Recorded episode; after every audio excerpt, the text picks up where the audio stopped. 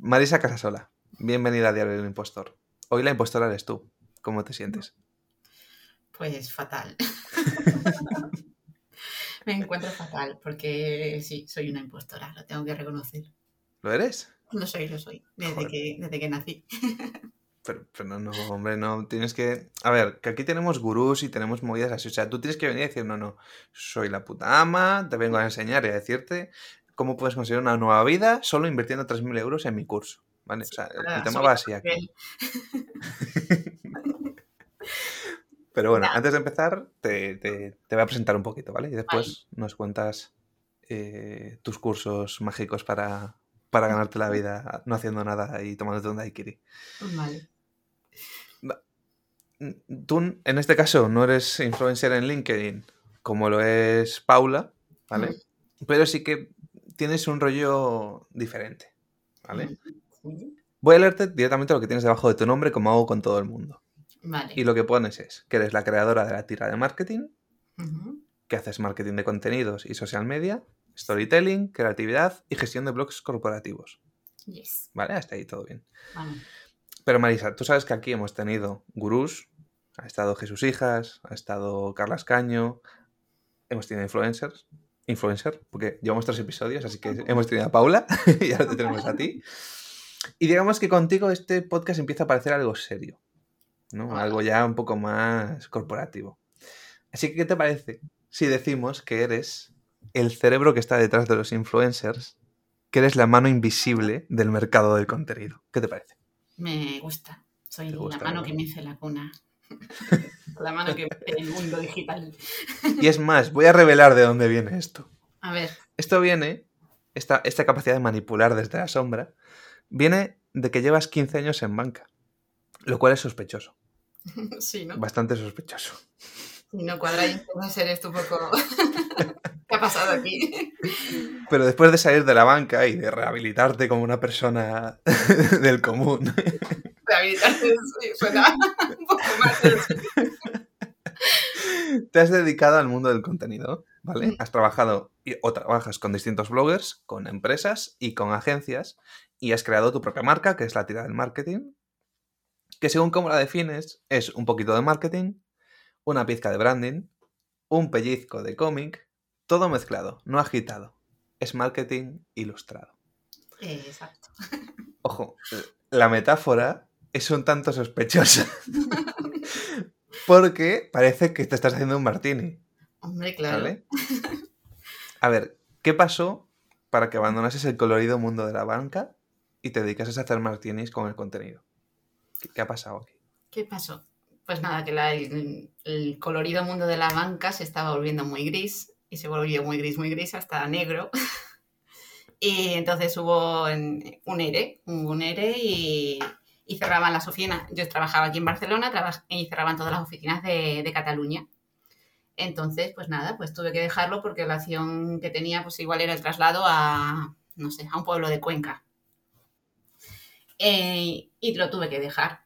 Y en ese momento, pues bueno, fue, no sé, un punto de inflexión, algo aquí en la, en la barriguilla, en la tripilla, a veces me habla, y me dijo que, que igual no tenía que seguir por ahí, porque la verdad, no es que estuviera mal, pero no, pero notaba que me faltaba algo. Entonces, pues eso, decidí retomar el marketing que me había gustado cuando hice la carrera. Y digo, bueno, pruebo y si no, ya tendré tiempo de, volver a la banca. Entonces hice un máster de marketing digital. Y ahí ya pues descubrí el marketing de contenidos y también descubrí que tenía facilidad para crear historias. Todas las presentaciones y los trabajos del máster siempre creaba una historia por defecto. Eh, entonces, bueno, a partir de ahí ya me interesé más por el marketing de contenidos y me fui formando más. Hice un posgrado de storytelling y, transmedia. Y en esto ya empecé a trabajar en una agencia y en esto también nació la, la tira de marketing porque como yo tenía mucha experiencia en banca, si quería buscar mm, otro trabajo mejor, ¿no? En agencia, e ir mejorando, no tenía, en mi currículum no tenía experiencia. Entonces, claro, la forma de decir cómo lo puedo hacer, pues fue, lo demuestro. Demuestro que me gusta el marketing, demuestro que soy una persona creativa. ¿Y cómo lo demuestro? Pues eso, pues creando historias y convirtiéndolas en cómic. Pero, pero, a ver, aquí, aquí te estás pasando un, par de cosillas que sí he escuchado en otros podcasts, porque lo crees o no, esto me lo he preparado en la última hora, pero me lo he preparado, ¿vale? Entonces, además de que ya te conozco de antes. Sí. Em, en otro podcast comentaste que tus reportes dentro del banco eran puestos como ejemplo. Sí. Y... en el banco sí que hubo, aparte del de los reportes, eh, bueno, eso, los informes que yo hacía sí que me los ponían de ejemplo. Y a poco que alguien conozca el tema de la banca, eh, por ejemplo, en el departamento de riesgos, los que aprueban créditos, hipotecas y tal, ¿no? Que les mandas tú las operaciones para que te las aprueben, siempre suelen ser o tienen fama de ser muy duros. Y a mí me felicitaban. Entonces, claro, ahí se ve que sí que tenía una forma también diferente de escribir y la gente lo, eso me ponían de ejemplo de hacer este modelo de para pedir precio o hasta y pascual. Y aparte también sí que también tenía una forma diferente de, de, hacer las cosas. A la hora de que teníamos una campaña, por ejemplo, pues estaba lo que es el data warehouse y eh, los datos y tal, ¿no? Una base de datos que te daba un montón de informes de cliente y la gente no lo usaba. Y yo llegaba a una campaña, hacía pim pim, un filtro tal y ya sabía a quién llamar. Y eso, y yo lo compartía, pero es que a la gente estaba ahí no se le ocurría. Entonces también mm. esa parte de creatividad, entre comillas, pero aplicada a, a, cualquier trabajo, esa también en ese momento yo lo hacía como natural, pero después sí que digo, no, sí, claro, sí había por ahí pistitas que, que me decían, ¿no? Que la creatividad siempre al final ha estado y, el, y los contenidos han estado presentes en mi vida de una forma u otra. Eras avispada, ¿eh? O sea, ya decías tú, esto, lo busco por aquí, por allá, tiene todo el sentido del mundo para mí. Parece que el resto igual estaban un poco más acomodados y no tenían esas inquietudes que tenías tú. Sí. Puede ser. Sí, eran cosas muy sencillitas. Yo quise una campaña de seguros, pues yo simplemente cogía a ver quién no tiene seguro de esto que tienes que tenerlo condicionado a la hipoteca, ¿no? Por ejemplo. Y te bonifican el tipo si, si lo cumples. Y gente que no lo tenía por despiste o por descuido, y yo simplemente le vendía el seguro, un seguro que ya tiene que tener, le hacía el favor porque le volvían a bonificar y yo cumplía objetivo. Por hmm. ejemplo, algo así. Es muy sencillo. Los dos ganábamos, no era una cosa ¿no? de vender a lo loco ni nada de eso, los dos ganábamos y es que estaba ahí. Hmm. Pues esas cosas no se, no, no, no se hacían. Claro, pero mm, además de esto decías también que tu familia pues ya comentaba que sí que eras una persona creativa. Sí te da la sensación de que en algún momento tú mm, lo hacías de forma natural y no lo veías tanto como lo veían desde fuera. Y eso, y no te lo comentaron en algún o sea, te lo comentaron en algún momento, que es lo que dices, pero no te hizo sospechar que igual había algo más que el banco. O sea, ¿qué, qué fue lo que hizo? ¿Por qué esperaste a, lanzarte después del tema del ERE? Pues, pues, yo creo que porque me faltaba también la parte de descubrir el, cómo enfocarlo al final, el, cuando descubrí el marketing de contenidos, ahí ya sí que fue como unir las piezas, ¿no? De soy creativa, crear contenidos y también por necesidad, de, y tengo una necesidad de, de tener que demostrarlo porque por currículum no, no, no, no, no voy a conseguir nada. Y, yo creo que fue eso, aunque toda la vida, o sí que me han dicho, ¿no? Que soy creativa, que qué imaginación, o que hago las cosas diferentes, todas esas cosas sí, pero yo creo que hasta que no, se, no me metí en el marketing y vi cómo aplicarlo y encontré como quien dice la forma de, de, desahogarme, pues, pues hasta entonces yo creo que no, que pensaba pues eso, que sí, que tenía imaginación, que era creativa, pero vamos, aplicado al día a día, en mi boda hice una gincana para los invitados el día antes y les hice un recorrido por toda la ciudad lleno de juegos. Ostras. A ver, cuéntame un poco más de eso, ¿cómo fue? Ah, amigo. Yo me caso el año que viene, cuéntame. Ya, por eso, por eso. Sí, tengo, tengo. Pues mira, lo que hice fue crear un cuadernillo de actividades, por, hice equipos. La gente, de los invitados apuntaron, hice equipos mezclados, pero que también tuvieras a alguien de confianza para que estuvieras a gusto, ¿no? Entonces, de esta forma también la gente se, eh, se conoce, tenía gente nueva que conocer de la boda y también pues eh, alguien de, de apoyo y les di un cuadernillo con actividades y las actividades eh, consistían en cosas que estaban escondidas por la ciudad. También eh, visitaron de Cáceres, ¿no? Cáceres es muy bonita y para muchas cosas. Y después visitar pues, ciertos monumentos y ciertos puntos turísticos de interés. Después había puntos de control en los bares y tenías que poner un sello y, ahí tomarte, nos juntábamos, tomábamos algo, tomábamos una caña, un pincho y después seguíamos con la, con la, con la actividad. Y después también había pues fotografías, pues la fotografía a tal cosa, a una mujer con un globo, a un niño con no sé qué. Y bueno, y fue súper divertido. Y al día siguiente también en la boda, pues todo el mundo ya se conocía, era coleguita. ya no, hacía, ya no se hacía de, ¿no? Yo con los míos, ya estaba todo el mundo ahí, como había habido equipos, pues la verdad que fue un ambiente brutal. Estuvo muy guay. Mm. Conocieron también la ciudad, lo bueno de los monumentos, lo bueno de los bares y, todo. Parece que te gusta mucho Cáceres, o sea, es como que le tienes mucho cariño. Mucho. Soy extremeña de pura cepa. Claro, en ningún momento, habiendo hecho esto y habiendo hecho todas las cosas del banco, a ti se te ocurrió que igual sí que eras creativa. O sea, tú decías, vale, igual sí un poco, pero no. Mm, no, no. De hecho, otra sí, en la guardia de mis niños que había concursos de cuentos y los ganaba yo. ¿Sabes? Cada año hacían por San Jordi un concurso de escribir un cuento infantil y, y sí, los ganaba. Pero aún así, todavía ahí no me daba cuenta. Es horrible, es como te sientes... Y cuando lo descubres, igual era un poquito tonto, ¿no? O sea, no... Era como un poco obvio. Era como, está aquí, está aquí, está aquí, lo que te gusta es esto. Y tú, nah, banca. Banque. Banque ahí. Ah, sí. Sí, sí, pero mira, estaba ahí, pero no se veía. Y, y mm, cuando saliste, o sea, tuviste que hacer un. Bueno, hiciste un, un curso, un máster, empezaste una agencia. ¿Cómo fue el proceso? O sea, ¿cómo fue el proceso interno tuyo, no? Porque dices, coño, mm, me estoy metiendo en algo nuevo, que puede que se me dé bien, pero no lo tengo sistematizado, no es algo que tenga controlado, ¿no? Lo hago igual de forma natural. Mm, ¿Cómo fue ese, proceso? ¿Y en algún momento sentiste que igual no podías o que no era para ti? O sea, en algún momento dijiste, uff, demasiado cambio, ¿o no? No, la verdad es que nunca he dudado, lo disfruto mucho. Eh, sí que lo disfruto. Ya, el ser autónoma no lo disfruto tanto, pero lo que es el, trabajo eh, lo disfruto mucho.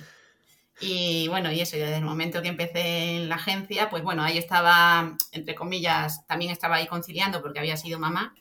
Entonces, bueno, ahí fui, me dediqué a aprender y bueno, y lo compaginaba a ratitos a hacer la, la tira. Eh, los fines de semana, en el autobús, aprovechaba cualquier hueco para, para hacer la tira. Y después ya la agencia también con la crisis cerró y ahí fue cuando la tira ya más o menos había empezado a tener cierta repercusión, ¿no? Estaba como validada, por decir. Y, ya dije, bueno, pues me lanzo a la piscina. Y, y, bueno, ya al principio sí que me traje algún cliente, estuve trabajando con algún cliente de la agencia de forma autónoma, pero sí que ya ahí empezó el proceso, ahí el miedo o mi, mis miedos empezaron a ser autónoma no tengo miedo con respecto a lo que hago porque es eso, lo disfruto y me encanta, sino con el, bueno, el hecho de montar un negocio, que esa ya es otra historia. ¿Te da más miedo Hacienda o los clientes? Eh, los dos, los dos. no, a Hacienda no le tengo miedo porque si haces bien las cosas tampoco tienes que preocuparte mucho, pero conseguir clientes y también, ¿no? Y entre comillas, una estabilidad que te permita ¿no? salir adelante, esa ya es otra historia. Hmm. Eso sí que me, era lo que más miedo me ha dado en esos momentos y, ¿no? y que sobre todo al principio pues trabajaba mucho por proyectos, entonces una, unos meses estaba súper agobiada y otros mm, no tenía nada. Entonces estaba súper agobiada también, pero por no tener nada. Estaba agobiada al contrario. Pero, pero bueno, eso, después poquito a poco, pues, pues vas consiguiendo ya unos clientes más recurrentes, aparte de que trabajes por proyectos y bueno, y entras ya en una dinámica diferente. ¿Utilizaste algo de, lo que aprendiste en la banca para conseguir clientes? No, la verdad es que así de... No. Utilicé el marketing de contenidos. En tu caso, el tema de en casa de cuchillo de palo ni de broma, ¿no? O sea, tú no eres de esas. Menos mal. Es que hay cada uno. No, yo en serio, ¿eh? mira que no estaba mal, pero me desvinculé totalmente de. Sí, y a veces ahora me preguntan algo y digo, ay, no me acuerdo cómo era. ¿Un crédito qué es eso? bueno, tanto no, pero, pero sí que el otro día no sé qué me preguntaban y digo, ah, pues no me acuerdo, yo creo que había algo de esto, no sé qué, pero no, no sabía. Pero no, no, desconecté, fue, fue cambio de chip total, total. Y en un momento, es que esto ya me da curiosidad, porque yo pasé exactamente dos meses de prácticas en un banco. Mm. Y me quería pegar un tiro a la tercera semana. Entonces, ¿no te aburrías en ningún momento? Es como una persona creativa, una persona que tiene interés por hacer cosas mm. más del entorno creativo. Me extraña que en ningún momento dijeras tú, uff, qué aburrido es esto, macho. sea, que siempre lo mismo, siempre, no sé. No, o precisamente igual porque eres creativo, pues siempre tienes, buscas algo que hacer.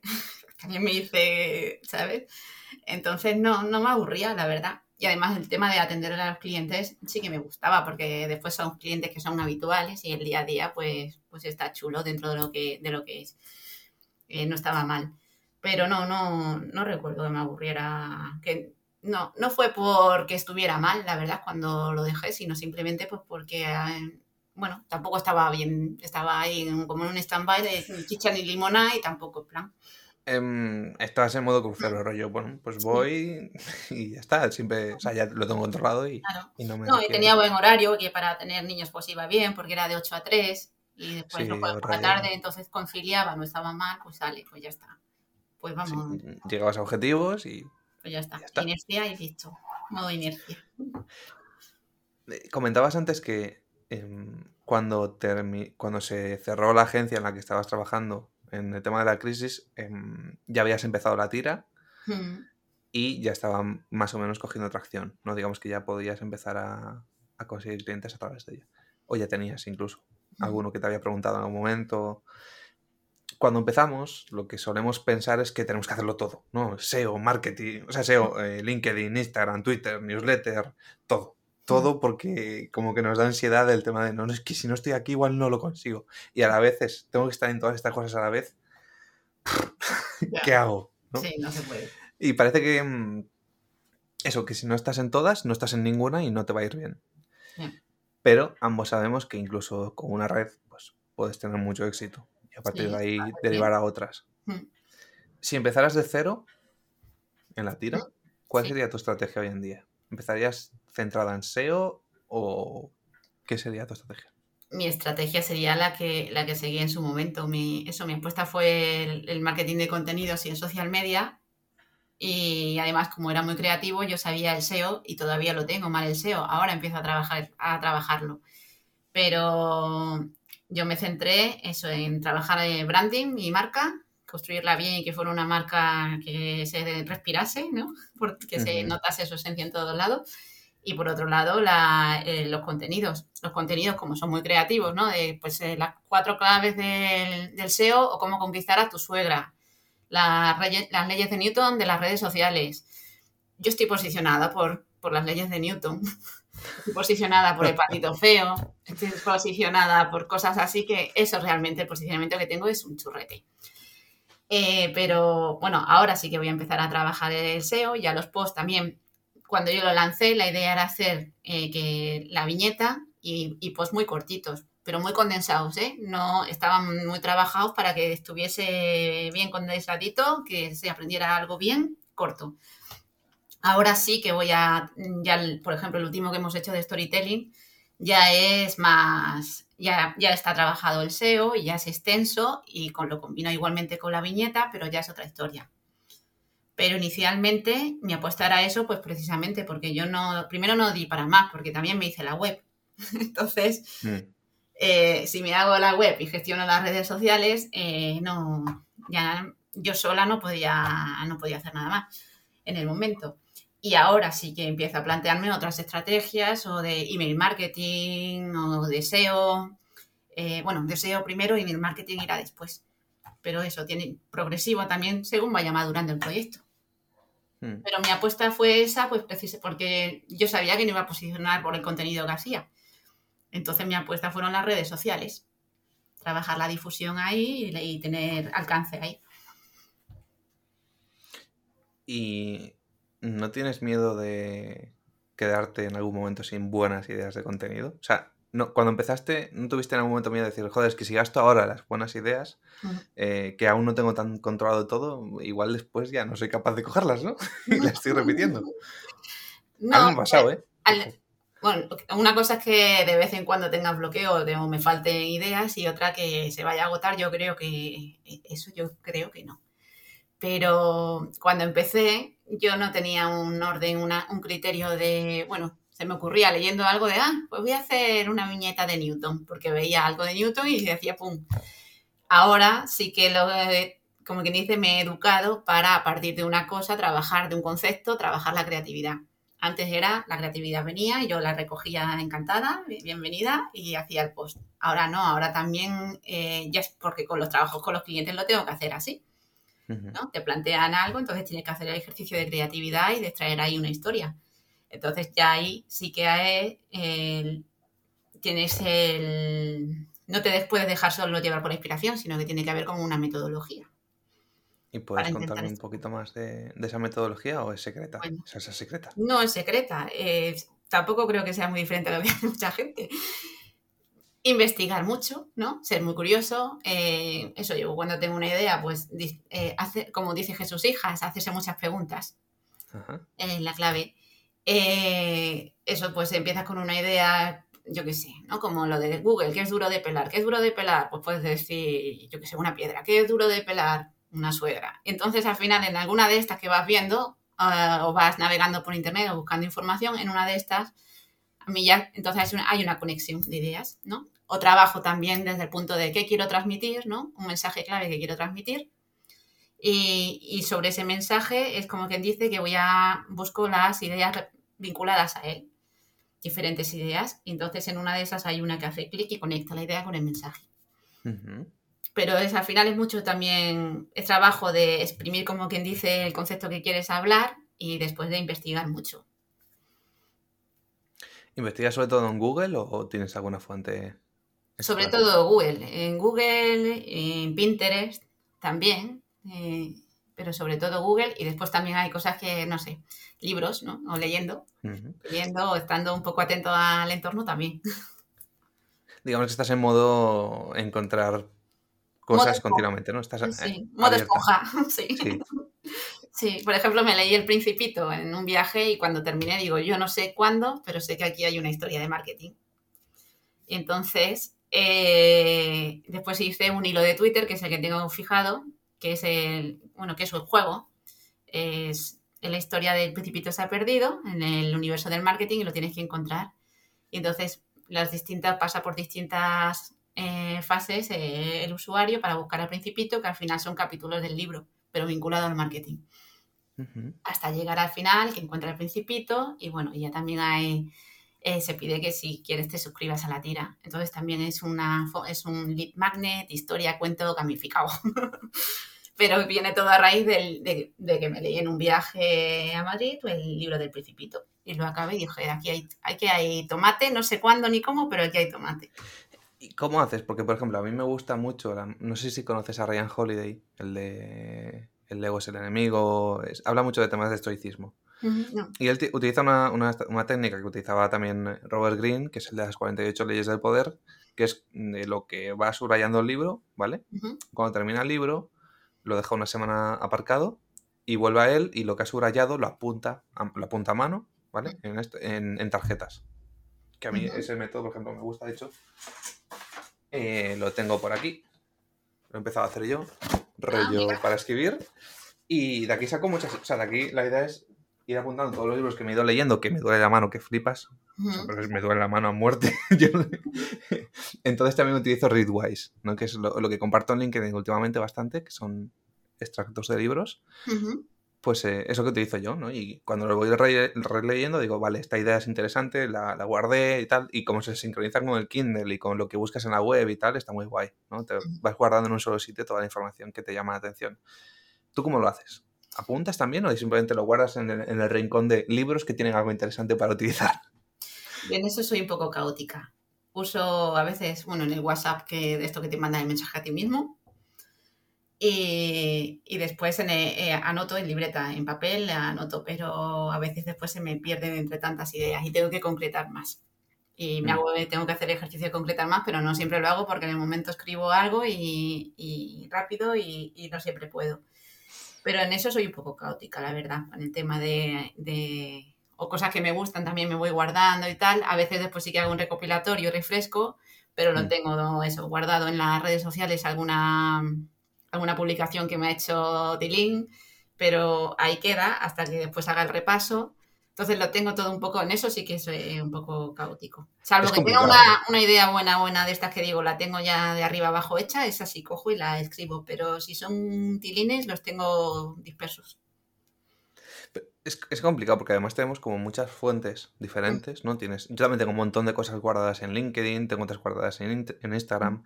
Pinterest no utilizo tanto, aunque sí que estoy empezando a utilizar el tema de, de guardar los, de los pins y demás para, para ideas más visuales. Em, aunque no soy una persona tan especialmente visual, puramente, vaya. Mm, me va más la mezcla de audio y, e imagen. Pero, pero digamos que, claro, lo complica todo. Y las notas de WhatsApp a mí se me pierden. O sea, yo las, las hago. A veces le mando a mi novia, rollo, recuérdame esto. y se lo pasa a ella. No, pero yo te haces un grupo con tu novia y después la quitas. Para no marear. No, no, tengo, tengo hecho una, una propia. Ahí me mando ah, cosas. Pero además, cuando quiero que me lo recuerden, ah, se lo mando a ella. Le digo, recuérdamelo, que después se me olvida. Si es importante, ¿sabes? Si es algo para el mismo día. Pero bueno. Eh, eh, hablando de temas de saturación de canales, ¿no te da la sensación de que últimamente, especialmente en marketing, ¿vale? Eh, hay como un demasiada saturación de contenido y mm. de mucho, sobre todo de velocidad y de hacer, hacer, hacer, hacer y no dejar de hacer cosas para llamar la atención. O sea, sobre todo desde el COVID, es como que, bueno, el COVID fueron los, los webinars, que hubo una, hubo pandemia, pero también hubo pandemia de webinars, fue exagerado. Em, ¿no crees que, ah, o sea, crees que se va a mantener? ¿Que va a dejar de haber este boom de estar creando contenido como unas bestias continuamente y empezar a centrarse en hacer un contenido más eh, de mayor calidad o con mayor storytelling y demás, menos centrado en SEO puro y duro, que aún siguen haciéndolo? Mm. ¿Crees que es sostenible o, o que va a cambiar esto? Yo creo que sí que, mm, a ver, yo con el COVID la gente se ha dado cuenta que la presencia digital es, es muy importante, ¿no? y, que hay que trabajarla. Y entonces sí que es verdad que ahora todo el mundo o mucha gente está haciendo el esfuerzo de eh, publicar para ¿no? tener visibilidad y también ¿no? intentar captar leads, captar clientes, tal. Claro, la cuestión es que el contenido hay que pensarlo muy bien, eh, tiene que tener un objetivo, ¿no? Cada vez que lo creas, tienes que perseguir un objetivo y no publicar por publicar. Entonces, supongo que ahora sí que hay un boom de publicar por publicar. Hay gente que lo hace muy bien, ¿eh? Pero mm. sí que puede estar ese boom y que poco a poco, aparte de que después, si no, si no publicas contenido relevante, no vas a tener, no vas a recibir, como quien dice, la compensación social y eso también desanima. Entonces, seguramente hay muchos que se pierdan en el camino y, otros que, bueno, que si siguen RQR tendrán que ver cómo tendrán que mejorar su contenido pues, para conseguir realmente su objetivo. Entonces yo creo que unos se perderán en el camino y otros pues lo mejorarán. Pero que bajará, bajará la actividad, ¿eh? Yo creo que ahora de este boom eso, al ver después que no tienes los resultados o que no tienes engagement, que no te ve ni Dios, pues, pero también porque por otro lado hay que ser autocrítico y ver si lo que estás publicando interesa o no interesa, pues bueno, pues ahí habrá un barrido nuevo de gente que caiga.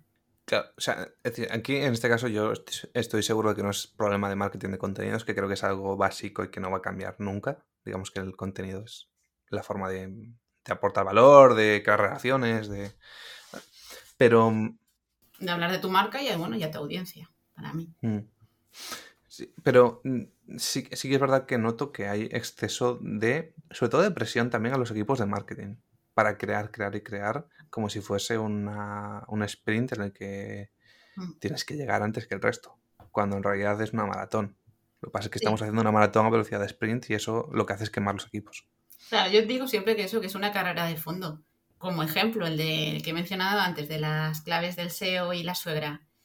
Cuando empecé, lo pongo siempre de ejemplo porque es que es muy significativo, eh, pues era eso, me comentaron, me dieron me gusta, pues los tres gatillos, un amigo y un primo, ¿no? Como quien dice.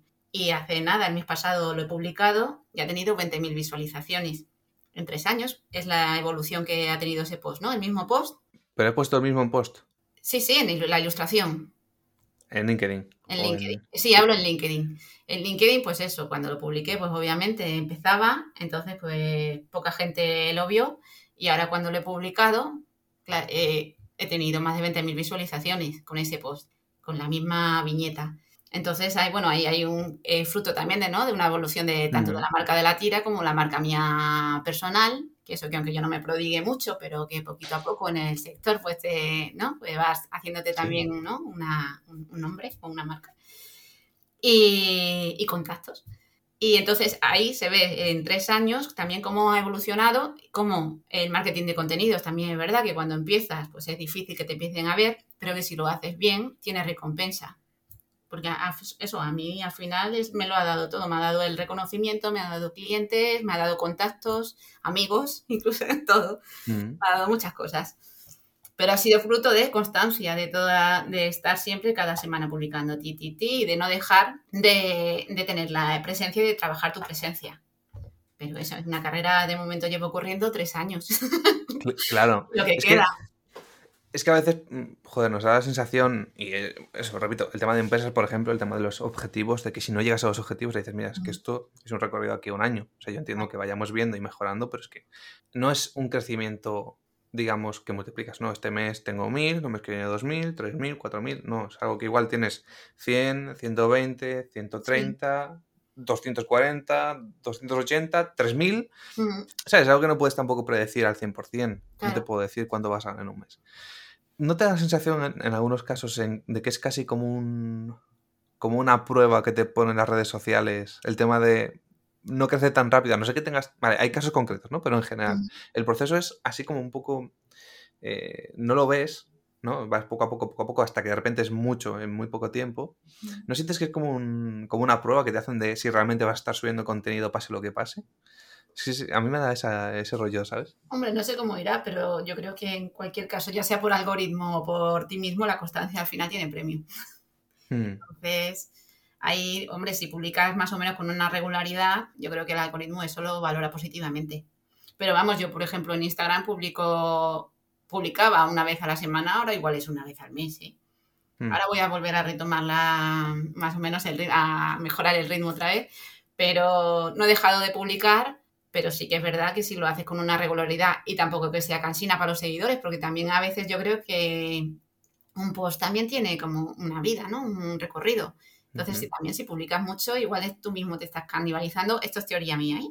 te estás canibalizando eh, tus propias publicaciones. Eso, por ejemplo, en LinkedIn creo que sí que pasa, que si lo haces, sin embargo, bueno, puede haber gente que no, que publica todos los días y además sí que sale en el feed. Ahí hay un, yo que no publico, creo que es bueno que cuando publique, eh, si me da por decir publico al día siguiente, eh, igual me canibalizo. O una persona que igual sí que publica todos los días, ¿no? Y que tiene mucho como un mal, ¿no? Domínguez. Mm. que, tiene mucho engagement, pues igual ahí el algoritmo por defecto sí lo enseña, pero si no tienes ese, no sé, ese ritmo, yo creo que es mejor publicar puntualmente, periódicamente, pero no todos los días. No sé si me he explicado, me he hecho igual un poco. Sí, ¿sabes lo que pasa aquí? Em, como me pasa con muchas otras cosas. Eh, por ejemplo, el tema de si tienes un objetivo y si quieres conseguir algo, no lo cuentes porque te van a empezar a decir cosas, o cuéntalo porque te comprometes que mm. siempre se, se, contradicen, hay unos que te dicen una cosa y otros te dicen otra. En, redes pasa lo mismo, ¿no? están los consultores que, yendo a clientes, por ejemplo, te dicen, no, es que estos me han dicho que tengo que publicar todos los días. Incluso algunos todos los días varias veces. Es como, vamos a ver, ¿cómo vas a publicar todos los días varias veces? A no ser que seas una persona en concreto, un tipo de empresa en concreto. Es muy raro, ¿no? Digamos que es algo que mm, siempre piensan que es una estrategia fija y en realidad es algo que hay que testear y probar. Y a veces puede, puede que haya una semana que tengas que publicar tres veces, otra cinco y otra una. Y aparte es que crear contenido, crear buen contenido requiere mucho esfuerzo y recursos. Entonces, eh, no, eso de publicar todos los días, mm, bueno, si eres una gran empresa que tienes un equipo que puede hacer que cada, ¿no? Pero si no todos los días, mmm, eso, con lo que cuesta crear buen contenido, ya no solo eh, la idea, el copy y, la imagen o el vídeo que acompañe, no, es todos los días para, hay que cuestionárselo. Y aparte también, aparte de lo que comento de la posible canibalización, también creo que el contenido cuando es bueno hay que darle más vidas y hay que reciclarlo y hay que aprovechar todo el contenido que crees. Entonces, eso, eh, yo creo que hay que crear contenido sin volverse loco, pero que sea contenido que merezca la pena, de verdad. ese, tema de, reciclar el contenido, por ejemplo, si tienes, eh, vamos a imaginar un vídeo de YouTube, ¿vale? Un vídeo de YouTube que, bueno, igual son 10 minutos, 15, que se puede reutilizar para hacer un post, para sacar eh, varios clips y meterlos en Instagram. ¿Lo planificas? Digamos, de modo que puedas hacerlo después, a propósito? ¿O cómo, cómo trabajas este tipo de... Bueno, puedes hablarlo en base a una guía o, o lo que quieras, pero ¿cómo lo planificas o buscas después el contenido una vez ya está hecho? A ver, bueno, eh, yo por ejemplo en las tiras lo que juego mucho es con, bueno, con los formatos. Hay unas que son las cuatro viñetas, otra que es GIF, otra que es, por ejemplo, en Instagram carrusel, el LinkedIn que es PDF. Ahí le, das distintas vidas. En caso de YouTube, pues eso, sí que podrías, por ejemplo, lanzar el vídeo, sacas píldoras para redes, sacas píldoras de carrusel escritas para redes con los tips básicos, los mensajes claves del, del vídeo. Haces, puedes hacer un, un vídeo, bueno, un vídeo, un post insertando el vídeo. Entonces, aparte de ahí también te ayuda para el posicionamiento. A partir de ahí, pues si hay varios vídeos de varias, de unas temáticas que siguen un hilo, puedes sacar un, un ebook eh, tocando eso. Eh, eso yo creo que después hay una parte que tú creas, como quien dice, o bueno, al contrario, de, o de un gran formato, de un ebook y tal, de ahí puedes sacar varios posts, puedes sacar vídeos para YouTube, puedes sacar píldoras para redes sociales. Entonces, también se trata de eso, de que con todo lo que cuesta y el esfuerzo que, supone, tanto en tiempo como en dinero, eh, exprimir al máximo las piezas, que al final también llegarán, y eso, y adaptar los formatos a distintos canales, para que el trabajo que has hecho eso se difunda, se difunda y, llega a todo el mundo. Sí, porque aquí además es el tema de, del transmedia, que es lo que, como, lo que comentabas antes, del, curso que habías hecho, que al final hay gente que se cree que es coger el contenido y ponerlo tal cual en otra plataforma, pero no, hay que adaptarlo al lenguaje de esa plataforma. Claro, claro, por eso si en LinkedIn yo que sé funcionan bien los PDFs, en pues PDFs, eh, bueno, alternar, ¿eh? Tampoco eso decir todos al PDF, todos al vídeo, que también es lo que pasa, no, ahora todos vamos a hacer reels, que mola mucho. Y, no, se trata también de adaptarte a las redes y también jugar con los formatos. Y, siempre, siempre no perder de vista ni el objetivo ni aportar valor a tu audiencia. Y el tema del... Porque mira, por ejemplo, em, hay gente en LinkedIn que se dedica a hacer la mayoría, el 90% de su contenido en vídeo. Y le funciona muy bien. Claro, que si eres una persona que te funciona muy bien un formato de contenido, ¿tú qué harías? O sea, ¿cómo lo gestionarías? ¿Mantendrías ese formato y buscarías o testearías otros? ¿O tirarías para adelante y dirías, mira, hasta que esto se muera yo voy a atacarlo como, como si no hubiera un mañana? Hombre, yo haría un combo, ¿no? Es lo que te funciona, lo tienes que aprovechar, pero también creo que no puedes dejar de hacer pruebas y de experimentar y probar nuevos, nuevos formatos y nuevas bueno, acciones, por decir así.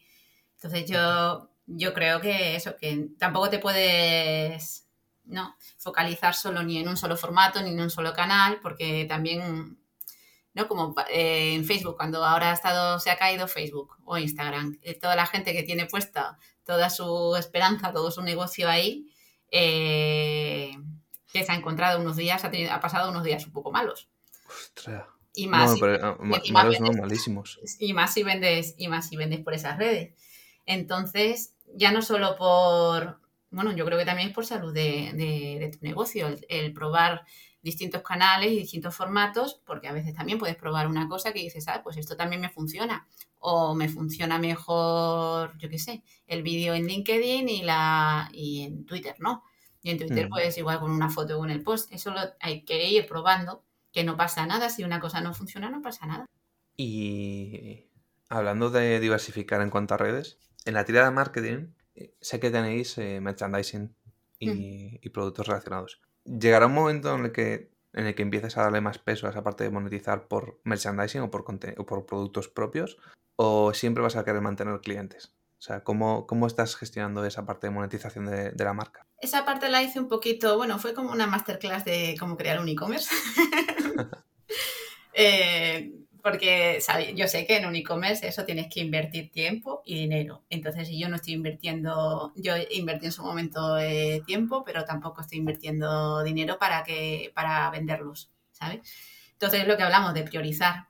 Esa está ahí y bueno, y, a veces van comprando tal, pero no porque yo haga el esfuerzo de, estar anunciándome ni creando contenido enfocado a, a la tiendina. Esa parte yo de momento la tengo como quien dice dormida y por lo que hablamos de priorizar, no puedo, ahora no puedo abarcar eh, lo que es la, parte de clientes con una tienda online que, ya es otro cantar. ¿sabes? Ya Mm. solo cuando pa- para hacer los paquetes, tienes que hacer los paquetes, tienes que hacer publicidad, tienes que no, hacer creatividad de copies para publicidad. Yo ahora no, no estoy por leer esa labor. Entonces, en su momento sí que lo tengo ahí como, como remanente, como quien dice, pero, pero no, de momento no sé qué pasará en un futuro, todo depende también, ¿no? Que no se sabe cómo Claro. evolucionan los proyectos y, y ya lo veremos, pero de momento no entra en mis planes moverlo. Claro, a ver, cuando llegas a un cierto volumen Hmm, es muy rentable. hmm. O sea, ahí sí que te compensaría muchísimo. Por ejemplo, no sé si conoces a Visualize Value. No. En- si estás por No, no. Twitter, en Twitter, eh, sobre todo y en Instagram, es súper famoso. Él, eh, bueno, tenía una agencia y encontró un- una intersección entre ilustración, es diseñador gráfico, entre ilustración muy minimalista, en blanco y negro, Sí. y filosofía. Entonces ilustra temas de filosofía. Ah, eso me lo voy a apuntar. Sí, sí, es súper interesante. Em, ¿Cómo se llama? Visualize Value. Vale. Te, lo- te lo paso después por, por LinkedIn si quieres. Y, y lo pongo en las notas del, del programa. Mm, y lo que ha hecho es eso, ha encontrado ese nicho que es capaz de transmitir de forma visual esos conceptos. Y por un lado tiene el servicio a startups de crearles sus, sus pitch decks con sus ilustraciones, de, explicando conceptos de una forma muy, muy bien hecha, que claro, eso al final para ellas es básico. Pero además ha, ha sacado cursos, como se ha creado una audiencia, ha sacado un curso de, eh, de cómo ilustrar em, ideas ese- en ese sentido. eh, y, que- y una vez ha empezado a vender eso, ha visto que a la gente le interesaba cómo crear algo que puedes vender muchas veces, porque crea un curso y al final un curso o un PDF y lo puedes vender muchas veces, pues lo ha hecho él. Entonces ha Ujú. dicho, bueno, pues ya que sé hacer esto, ahora te voy a hacer un curso sobre cómo hacer un producto que puedes vender muchas veces. Y este tío, pues en un año, ha- bueno, en un año ha crecido de 0 a 300, ahora no sé cuánto estará, pero 300.000 seguidores.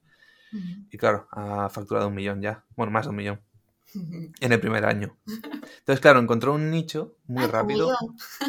Sí. No, pero me parece, me parece un ejemplo increíble, ¿no? Es, No, es- no, es sí, excepcional, ¿vale? No es algo normal. Mm. Pero digamos que al final está monetizando algo que es muy parecido a lo tuyo. O sea, Mm. no, no hay, más allá de la diferencia del enfoque, la estrategia podría ser bastante parecida. Y de hecho creo que va a haber más gente que se dedique a hacer ese tipo de, de cosas y que encuentre su nicho mm, con el tiempo. Porque el tema, el tema que tienen los creadores de contenido, que ahora mismo hay muchos y se están quejando bastante, son un poco quejidos últimamente, eh, especialmente los youtubers con el tema de es que YouTube me paga poco. Ya, pero es que no puedes depender solo de ads, ¿no? Claro. ¿Y cómo crees que va a evolucionar esto? Con temas como Patreon, los NFTs, temas de que te permiten monetizar tu contenido, ¿cómo crees que evolucionará? Bueno, yo la verdad es que los NFTs me tienen un poco alucinada. Eh, tengo, no termino de, de conceptualizarlo cómo, cómo funcionan, ¿sabes? Entiendo, ¿no? Que, que es arte digital que se vende, ¿no? Por decirlo así, resumiendo. Certificada, es decir, eh, utilizan el blockchain, Sí. que es eh, una encriptación de bloques que básicamente no puedes sobreescribir el contenido, ¿vale?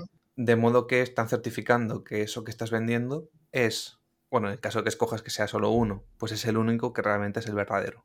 Y tienes una- es como si certifica una obra de arte. Claro, sí, por eso. De hecho, se puede aplicar a productos físicos también. Tengo un cliente, una, una, una empresa que estoy mentorizando, mm, una startup, que se dedica a hacer eso, o sea, certificar madera, en este caso. Porque hay muchos problemas de, de tema de que eh, cortan árboles de manera ilegal y pues los venden y tal. Entonces ellos se encargan de certificar que eso está bien hecho y demás, con blockchain. Pues es parecido.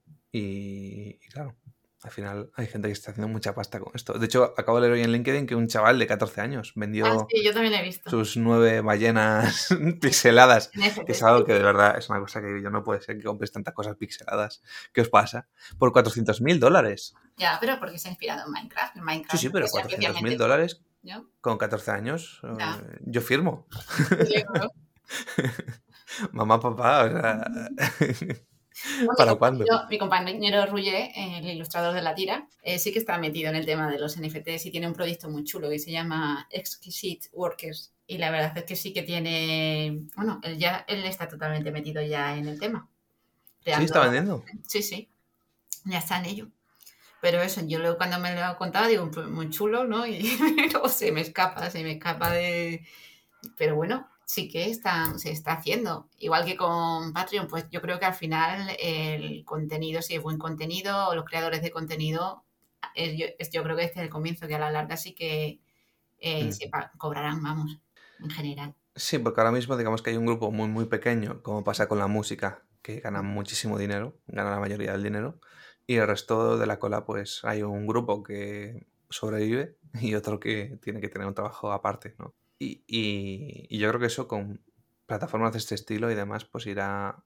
Mi teoría es que se mantendrá ese grupo que gana mucho más que el resto, pero que habrá más gente que pueda vivir de ello, creando sus comunidades y, demás.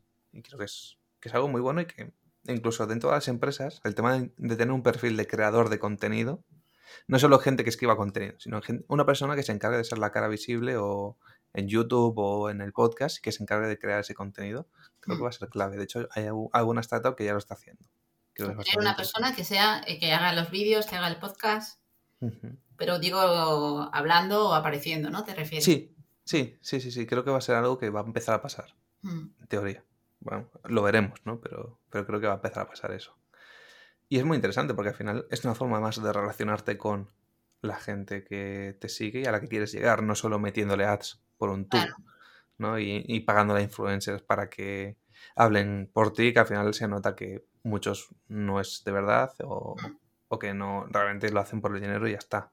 Pero si consigues a alguien que sea, que sea capaz de transmitir el valor y que sea capaz de transmitir mmm, bueno, esa ilusión por el producto y por el contenido que hacéis, pues yo creo que va a tener bastante influencia. Eso sí, van a tener que dar un voto de confianza importante porque eso no va a ser de la noche a la mañana. No, claro. Pero creo que va a estar muy guay.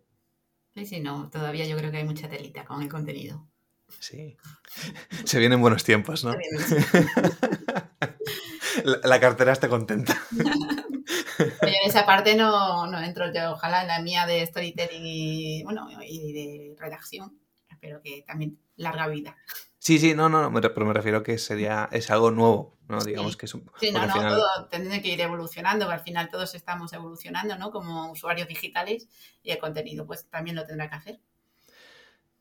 Porque al final el tema de escribir, por ejemplo, sí que es verdad que eres capaz de adaptarte al estilo de la empresa, pero al final cualquier persona no, tiene, no, no es una cara visible. Es decir, tú puedes contratar a, personas diferentes que no estén dentro de la empresa para escribir contenido. es cierto. Pero el tema de aparecer en vídeo es un paso bastante plus. Sí, sí, implica mucho más.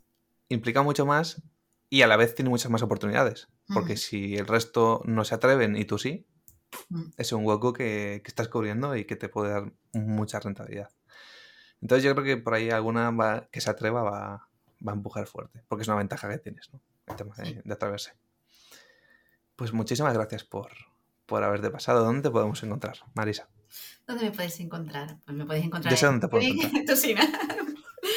en LinkedIn Marisa Casasola y en la, y en la tira de marketing.com. Después ya en Twitter tira de marketing y ya está. En el resto de redes la tira de marketing.com. ¿Tienes Twitter diferente? ¿Te habían robado o qué? No, que no me cabe la tira de marketing, entonces es tira de marketing. A mí me robaron Ezequiel Bello en ah, Instagram. Sí, no, consigo quitárselo al señor que lo tiene, que no publica nada nunca, pero no, me dejan tener mi nombre. bueno, lo vamos a poner todo en los en, las notas del programa. Mm. Eh, si queréis algo de contenido ilustrado, de verdad, id, a por ella porque es una crack. Y seguramente muchos ya la conocéis, pero, pero atreveos que, que vale la pena. Muchas gracias por estar aquí, Marisa. Gracias a ti. Esto ha sido Diario de un Impostor. Yo soy Ezequiel Bello y nos vemos en el siguiente episodio. Chao, chao.